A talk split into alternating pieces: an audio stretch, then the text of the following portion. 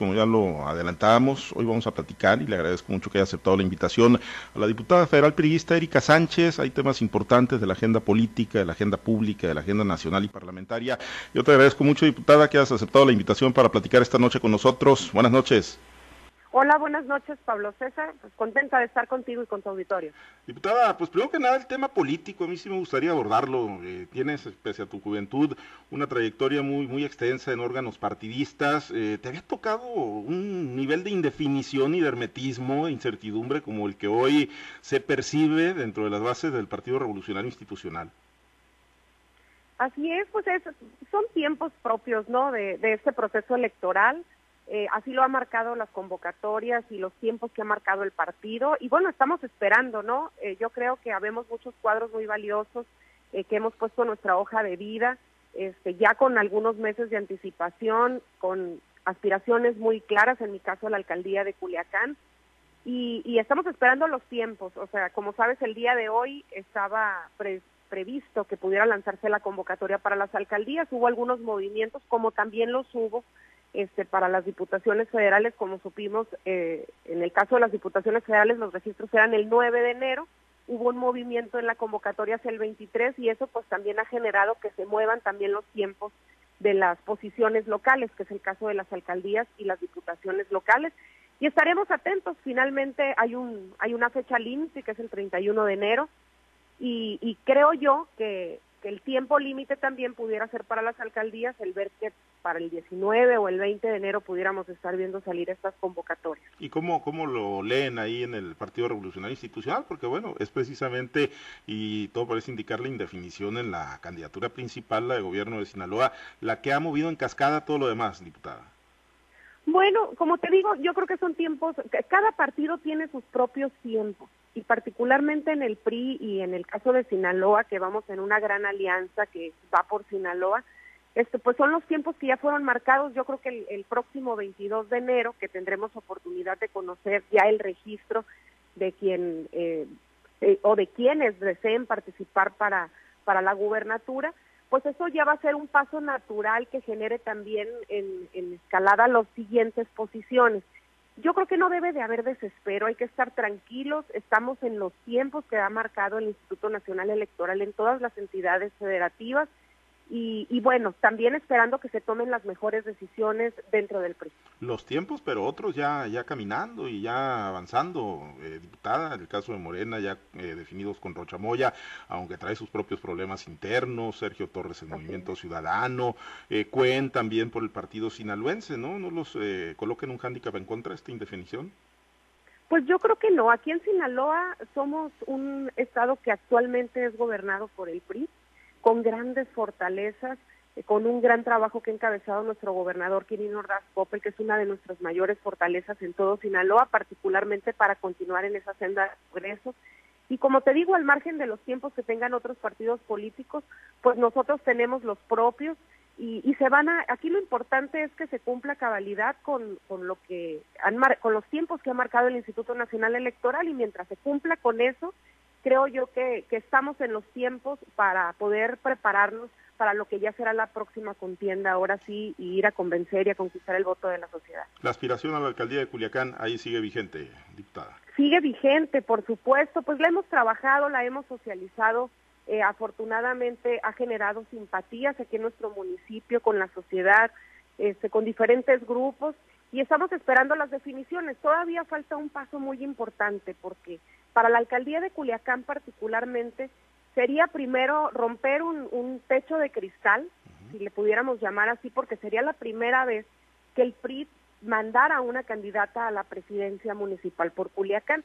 Como sabemos, en toda la historia de nuestro municipio siempre hemos tenido por parte del PRI candidatos hombres. Y esta es una oportunidad que pues nos genera ya la nueva legislación este principio de paridad que se tiene en la Constitución, que se tiene que cumplir en todas las entidades. De los 18 municipios de Sinaloa, nueve tienen que ser gobernados desde aquella reforma que se generó en el 2014 y que se consolida en esta elección del 2021. Y, y esperemos que Culiacán, en esa cuadratura de los 18 municipios, pueda entrar a, que nos permitan participar, vaya, las mujeres en, estos registros. Ahora se está dando por un hecho que queda para el PRI, aunque se establezca algún acuerdo común, como todo parece indicar, con las otras fuerzas coaligadas, eh, PAN, PRD, eh, ustedes y usted en lo personal, diputada, tienen la certeza de que tiene que ser para un priista o una priista. Bueno, eso es lo que nosotros aspiramos. En, el PRI hay muchas fortalezas. Hay talento, hay experiencia, hay hojas de vida este, probadas y yo creo que eso es, es lo más importante. En estos momentos, eh, al margen de los partidos políticos que vamos a ir en candidaturas comunes, tenemos que pensar en eso, en cuáles son las mejores cartas para salir este, al encuentro con la sociedad. Y lo más importante, como te digo, yo creo que se tiene que tomar en cuenta esos valores, esos principios, los resultados que se han brindado en los espacios en los que hemos estado, quienes hemos levantado la mano, la experiencia que se tiene, la visión que en ese momento requiere la sociedad. Yo creo que esa es, esa es la parte más importante que se tiene que valorar y reflexionar en las decisiones internas del partido para que podamos salir de la mejor manera a la elección. Vamos a una elección competida, porque como te digo, aún y cuando aquí en Sinaloa es un gobierno priista y los demás partidos son de oposición, pues a nivel federal tenemos un marco este distinto y eso nos va a llamar a una elección, creo, la más competida que hemos tenido en los últimos años para los priistas. Y también eso obliga a que las decisiones eh, se tomen en ese sentido, pensando en los, en los cuadros más posicionados, quienes hayan trabajado, quienes hayan estado cerca de la sociedad en estos últimos años y que sean reconocidos de esa manera para enfrentar esta elección. En el caso suyo ahí por la alcaldía de Culiacán o en la aspiración que se tiene para la alcaldía de la capital, diputada, ¿en, qué, se, en qué, se basa? ¿Cuál es la, en qué finca las posibilidades? Primero, bueno, de ser tomada en cuenta en el partido y ser postulada y posteriormente, pues cualquier posibilidad de éxito que se tenga ya en los comicios del 6 de junio. Bueno, creo yo que en los resultados, eh, estos últimos dos años particularmente que he tenido la oportunidad de ser diputada federal, eh, creo que he dejado muy claro que tenemos la capacidad para defender las verdaderas causas de Sinaloa y particularmente de Culiacán en la gestión. Y, y creo yo que va a ser un punto muy importante también esta elección del 2021 y que es una reflexión que tenemos que hacer todos y todo el auditorio que nos esté escuchando, porque tenemos que buscar la manera de cambiar ese rumbo que está llevando en este momento nuestro país. Hemos visto recientemente cómo se han desmantelado muchos programas que han venido apoyando particularmente a quienes se encuentran en mayor vulnerabilidad. Yo lo he visto en los recorridos que he hecho en las colonias de Culiacán, cómo eh, se ha visto estancado también el progreso que habían traído nuestras sindicaturas y eso forma parte de las grandes decisiones que han sido malas por parte del gobierno federal y esa es la parte que tenemos que revertir tenemos que buscar que municipios como Culiacán, que en este momento está siendo gobernado por Morena, eh, pues pueda revertirse todas esas malas decisiones que al día de hoy se han tomado y que regrese la inversión, que regresen las oportunidades para los culiacanenses y esa es la parte que creo yo que es la que se tiene que valorar. Y como te digo, muy importante, las hojas de vida de quienes eh, aspiramos tienen que ser valoradas eh, a, cabalidad y, y completas porque en este momento la sociedad requiere de otros perfiles, requiere de personas, como te digo, que, que tengan la experiencia así, que hayan dado resultados también, pero que también sean intachables, por así decirlo. porque pues. eso la sociedad es lo que exige en este momento, que no, que no haya actos de corrupción, este, que no se hayan visto involucrados en este tipo de, de cuestiones y que tengan hojas de vida limpias. Y esa es una parte que creo yo que tengo que aportar al partido y por eso es que he levantado la mano. Bien, eh, y mientras tanto, digo, mientras se dan las definiciones, diputada, pues el trabajo parlamentario no, no se detiene, ¿no? Ahí se eh, están dirimiendo y se están dando debates muy importantes eh, que tienen que ver en gran medida aquí con Sinaloa, con el tema agrícola, que ustedes le han puesto pues especial atención, ¿no? Para tratar de que los productores no queden en, situación de indefensión. usted ha buscado pues que se cumplan compromisos pactados por SADER, por Segalmex, en precio objetivo. Eh, entramos a este 2021 con la novedad pues de que desaparecía el programa de ingreso objetivo, situación en la que usted eh, pues ha estado atenta eh, con la presentación de algunas iniciativas, diputada. Justamente el día de ayer que, se reunió el Congreso, que en este momento, como sabes, la Cámara se encuentra en receso, el próximo periodo ordinario arranca el primero de febrero, pero se reunió la comisión permanente y lo que lo que se vio el día de ayer en la agenda política fue precisamente un punto de acuerdo que presenté primero para que se le pueda pagar eh, ese compromiso que se generó de los 4.150 pesos por tonelada de maíz desde el 9 de abril del 2019 se viene arrastrando ese compromiso. Es, creo yo, eh, un compromiso que, que se ha refrendado en varias ocasiones. El propio presidente de la República ha estado aquí en Sinaloa prometiendo que eso iba a suceder y, hubo un acuerdo en el que incluso encabezó nuestro gobernador con las diferentes organizaciones agrícolas y, este año, eh, o más bien el año pasado, para cerrar el año pasado, se había quedado que se iba a completar el pago a las más de 5.5 millones de toneladas que habían sido contratadas. Pero lo que la realidad que tenemos al día de hoy es que apenas llegamos a la mitad y muchos de esos pagos llegaron incompletos.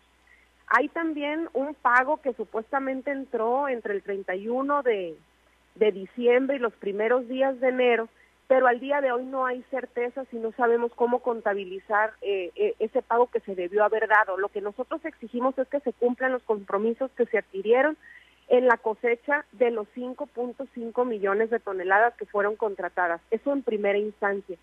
Pero como bien acabas de decir, este programa o este esquema bajo el que se contrataron estas, estas toneladas de maíz, eh, pues desaparece, junto con muchos otros programas. Han desaparecido alrededor de 12 programas este, que apoyaban a nuestros agricultores y vemos, la verdad, mm, una falta de estrategia y de visión, particularmente en el sector agropecuario, por parte del gobierno federal, porque aún y cuando el propio Plan Nacional de Desarrollo enmarca otro tipo de cosas, lo que vemos al día de hoy es que están inoperantes las delegaciones en los estados, desaparecieron dos subsecretarías de la SADER y este último programa, que es el de precio objetivo, este, desaparece ahora sí completamente y deja en la incertidumbre a nuestros productores. Eh, hemos de recordar que este programa del que particularmente estamos hablando, pues fue creado desde el 2003, con muchas intenciones buenas, de apoyar a nuestros agricultores, pero particularmente para cerrar esas asimetrías que existían entre nuestros productores mexicanos y los de Estados Unidos y de Canadá por el tema del Tratado de Libre Comercio hoy TEMEC. Hoy no tenemos esas garantías y nos están quitando todos los programas. La visión va en contrasentido. En todos los países del mundo se está viendo cómo garantizar la soberanía alimentaria y aquí en México casi todos los días estamos dando un retroceso y le estamos dando un paso atrás. Y no nada más para los productores, que es el caso del punto de acuerdo que presenté el día de ayer, sino también de otros programas muy importantes para nuestros pescadores y nuestros ganaderos. Es decir, la política en general agropecuaria que tiene este país es desastrosa y no hasta este momento no vemos la manera de que se pueda meter reversa. Por eso hemos insistido eh, en medida de nuestras posibilidades y desde la trinchera que tenemos posibilidad de hacerlo, que en este caso es la Cámara de Diputados. ¿Tienen eh, cuantificado lo que adeuda el gobierno federal a los productores de Sinaloa por estos conceptos, diputada? Tengo entendido que son un poco más de mil millones de pesos, lo que hasta este momento se adeuda del compromiso que se generó este el año pasado. Y ese es, entre, son entre mil y mil doscientos millones de pesos. Ok. Eh, y además, bueno, pues vienen, están los recortes presupuestales eh, que no han podido detener, ¿no? Eh, con el mayoriteo ahí de la, de la fracción del presidente y, y, pues no terminan por, no se termina por entender el tipo de agricultura que se ejerce en el estado de Sinaloa, diputada, o qué, qué observan ustedes cuando entran al cabildeo y cuando tratan de explicarle a sus homólogos de otros partidos y principalmente, insisto, de la fracción mayoritaria, pues la necesidad de esos recursos para Sinaloa? Fíjate que, que lo hemos planteado en muchas ocasiones en la Cámara de Diputados, pero el problema no está ahí. Ahí pudiéramos tener, si lo pudiéramos decir así, alguna experiencia y, conocimiento incluso por parte de quien preside la Comisión de Agricultura, de la cual tengo oportunidad de formar parte. El tema se encuentra en el gobierno federal, porque no ahí es donde no hemos encontrado eco. Eh, no hay manera de poderte expresar y poderles compartir alguna expresión que hubiese tenido el gobierno federal al respecto porque ni siquiera han tenido la oportunidad de escuchar a nuestros agricultores y tampoco a quienes integramos la Comisión de Agricultura. Hay un descontento incluso generalizado. Las últimas votaciones que se han levantado en estos temas este, incluso han llevado la votación en contra de propios integrantes de la Comisión de Agricultura de Morena, en contra de su propio gobierno federal, porque finalmente es algo que les van a reclamar en su momento. Ya vienen las elecciones, yo se los he dicho en muchas ocasiones. Eh, eh, estamos hablando de más de 7 millones de personas en México que viven y trabajan del campo. Y, en, y aquí en nuestro estado, pues es son miles y miles de familias que dependen de, este, de estas actividades primarias. Y son familias, además, que más del 55% de estas familias que se dedican a eso viven en pobreza o en extrema pobreza. Es un contrasentido lo que está haciendo este gobierno federal en la atención a este sector. Esa es la realidad porque no pueden no pueden tener un eslogan de primero los pobres cuando es a primero a los primeros que les están quitando todas estas oportunidades precisamente es a la gente que se encuentra en esta vulnerabilidad y además que ayuda en gran medida estamos hablando de en el caso de Sinaloa estamos hablando de que se generan más de 40 son tengo entendido 47 mil millones de pesos con todo lo que se produce aquí en nuestro estado eh, en un sector que en todo México representa el 11% del PIB.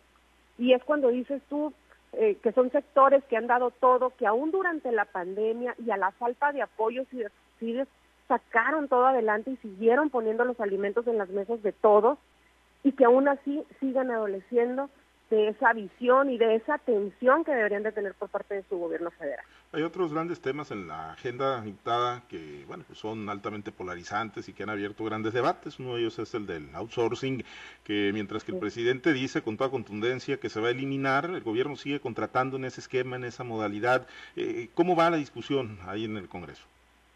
Fíjate que tuvimos la oportunidad antes de cerrar el pasado periodo ordinario de tener varios parlamentos abiertos con ese tema. Escuchamos a muchos empresarios. Eh, la, postura, particularmente del grupo parlamentario del PRI, es de protección evidentemente a los trabajadores.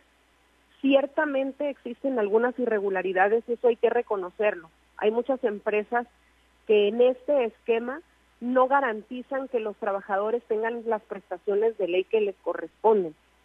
Y, y esa parte al, sí existe, pero también la parte de la que adolece el gobierno es de una supervisión que permita que eso no suceda, porque en la ley ya existen las maneras de sancionar a todas las empresas que incumplan con las prestaciones de ley de los trabajadores. Creo yo que es una reforma que se tiene que generar de manera amplia. Estamos hablando de alrededor de 5 millones de trabajadores que se encuentran en esa circunstancia es una modalidad que también ha ayudado a que muchas personas que trabajaban en la informalidad hoy se encuentren en la formalidad, también hay que decirlo, es decir, tiene sus virtudes el esquema, pero que y que pudiera tener sus reformas sin necesidad de sobreregularlo y ayudar, porque además acabas de decir un tema muy importante, el propio gobierno de la República invierte más o menos entre cinco mil y seis mil millones de pesos en el año en el esquema de contratación en diferentes este, secretarías. Entonces, eh, también eh, tendríamos que ver qué pasaría con todos ellos. Incluso una de las aportaciones que yo generé en el debate en alguno de los parlamentos abiertos es, en el caso de los funcionarios públicos, por ejemplo, que se encuentran contratados bajo ese esquema en las secretarías, ¿qué iba a pasar en el momento que desapareciera la figura? Porque lo que nosotros estamos previendo que en el momento de que pudiera darse la desaparición del outsourcing o de la subcontratación como se encuentra en la Ley Federal del Trabajo, todas estas personas al cambiar la figura o el régimen puedan perder la antigüedad que tenían trabajando, ya sea en las empresas privadas o en, o en el servicio público. Y, yo creo que es un tema, como dices tú, que da para mucho, que se tiene que seguir analizando, que se tiene que este, seguir trabajando, pero sin perder de vista que el objetivo principal de una reforma de esta naturaleza es la protección de los trabajadores. O sea, la postura es sí mantener la subcontratación, el outsourcing bien reglamentado y protegiendo derechos laborales de los empleados. Así es, esa es la postura del PRI. El año pasado se perdieron, creo, más de 640 mil empleos, dirán, por el tema de la pandemia, entre otras cosas, pero, eh, pero esto ahondaría la brecha eh, de, desempleo en nuestro país, eh, desaparecer la figura así de manera a rajatabla, diputada. Sería pues imposible para el patrón. Hablando de, estamos hablando de 5 millones de personas que trabajan en ese esquema. Entonces, por eso es que es tan importante que, que veamos, porque regresaríamos a esos 5 millones de personas a la informalidad en lo que se acomodan las empresas al nuevo régimen este, de contratación. Y es, eso es lo, lo, lo que se tiene que valorar porque estamos hablando, como dices tú, de 600, se han perdido 600 mil 600 mil empleos formales, pero más de 12 millones eh, han sido afectados por la pandemia, entre informales y formales. Y es como dices tú, es ahondar una situación complicada. Creo yo que en este gobierno, en este gobierno se tendría que tener una visión distinta de al contrario buscar cómo podemos ayudar a todas estas personas cómo le puedes brindar a las empresas incentivos para que mantengan a sus trabajadores y no al contrario, que, que bajo esta sobreregulación que pudiera darse en este tema de la subcontratación, que ahora le quieren llamar como contratación de actividades especializadas, este, pues que muchos de nuestros empleados se nos puedan quedar en el camino y con eso, como dices tú, abrir la brecha del desempleo en nuestro país. Ahora, muchas empresas son incluso foráneas, ¿no? Extranjeras que llegan y se asientan y con estos esquemas eh, pueden mantener su planta productiva. ¿También atentaría contra la competitividad de nuestro país, diputada?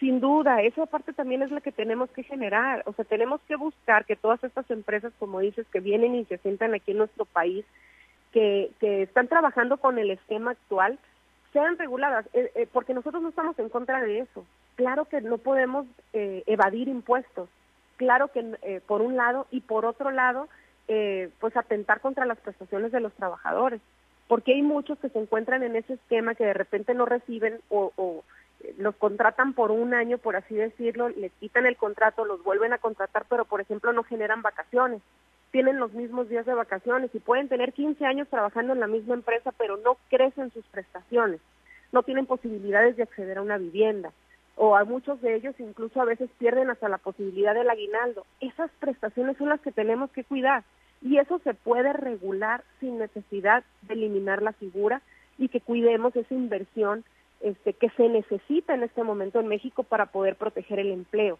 Hay que, eh, eh, porque una realidad en la que tenemos que entrar es que más del 80% de la clase trabajadora de nuestro país depende de este tipo de trabajos, de las micro, de las pequeñas, de las medianas empresas y de estos esquemas de contratación.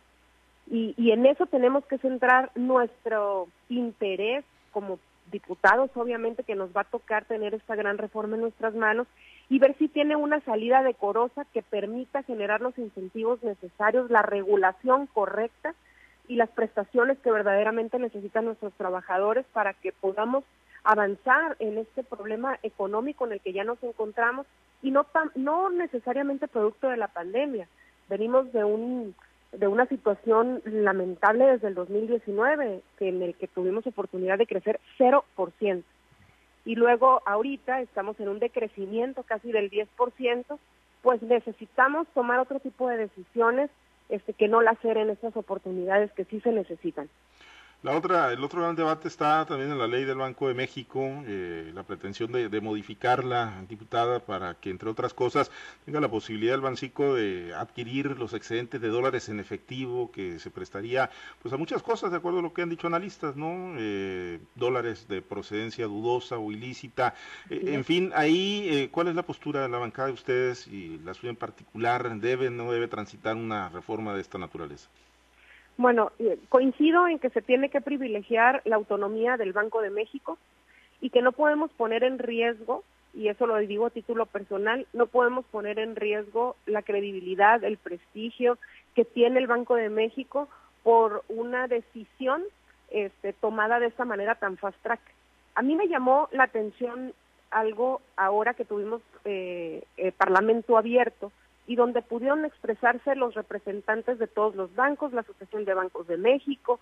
No hubo una sola voz de ningún banco que se haya presentado en el Parlamento que haya dicho que estuviera de acuerdo con eso, que tuvieran algún problema con la colocación de dólares en las corresponsalías este, o, que, necesitaran alguna modificación para poder eh, hacer este intercambio de divisas. No hubo una sola voz.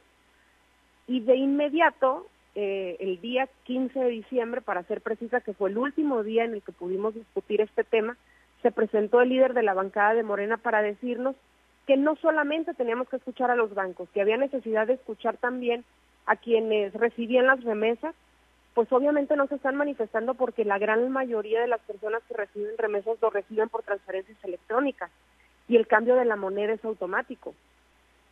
Tampoco estamos viendo a quienes forman parte del sector turismo que reciben propinas en dólares porque no tienen problemas tampoco para cambiar sus dólares. El problema, creo yo, es como dices tú, quizá hay algún interés que no hemos alcanzado a ver porque no se ha presentado en, en los parlamentos abiertos, hay, hay algún interés distinto, este, porque hasta ahorita no hemos conocido una institución que haya presentado algún problema. Es una iniciativa que se Morena en el Senado de la República, que presenta en la Cámara de Diputados, pero que al día de hoy no ha encontrado el fundamento suficiente para salir adelante. Incluso las últimas expresiones que yo escuché, al menos del secretario de Hacienda, Arturo Herrera, es que esta iniciativa eh, se iba a seguir analizando y que más adelante eh, vería si tendría, encontraría la luz, ¿no? Pero incluso él que ya no estaba de acuerdo con las modificaciones que se estaban solicitando, que a lo mejor valdría la pena hacer un planteamiento distinto. Muy bien, pues vamos a, estar pendientes ahí de la ruta legislativa que pueda eh, seguir esto. Diputada, pues pendientes de las definiciones, ¿no? Que es lo que apremia la clase política aquí en el estado de Sinaloa, el revolucionario institucional, convocatorias y, y obviamente pues en el seguimiento de su proyecto en lo particular ahí en la capital del estado. Le agradezco mucho que nos haya aceptado la invitación para platicar. Muchas gracias, Pablo César. Saludo a todo tu auditorio y muchísimas gracias por esta invitación. Eh, vamos a estar atentos de, de, los tiempos, esperando las convocatorias y con la mano levantada por la alcaldía de Culiacán. Muy bien, gracias, diputada. Es Erika Sánchez, diputada federal.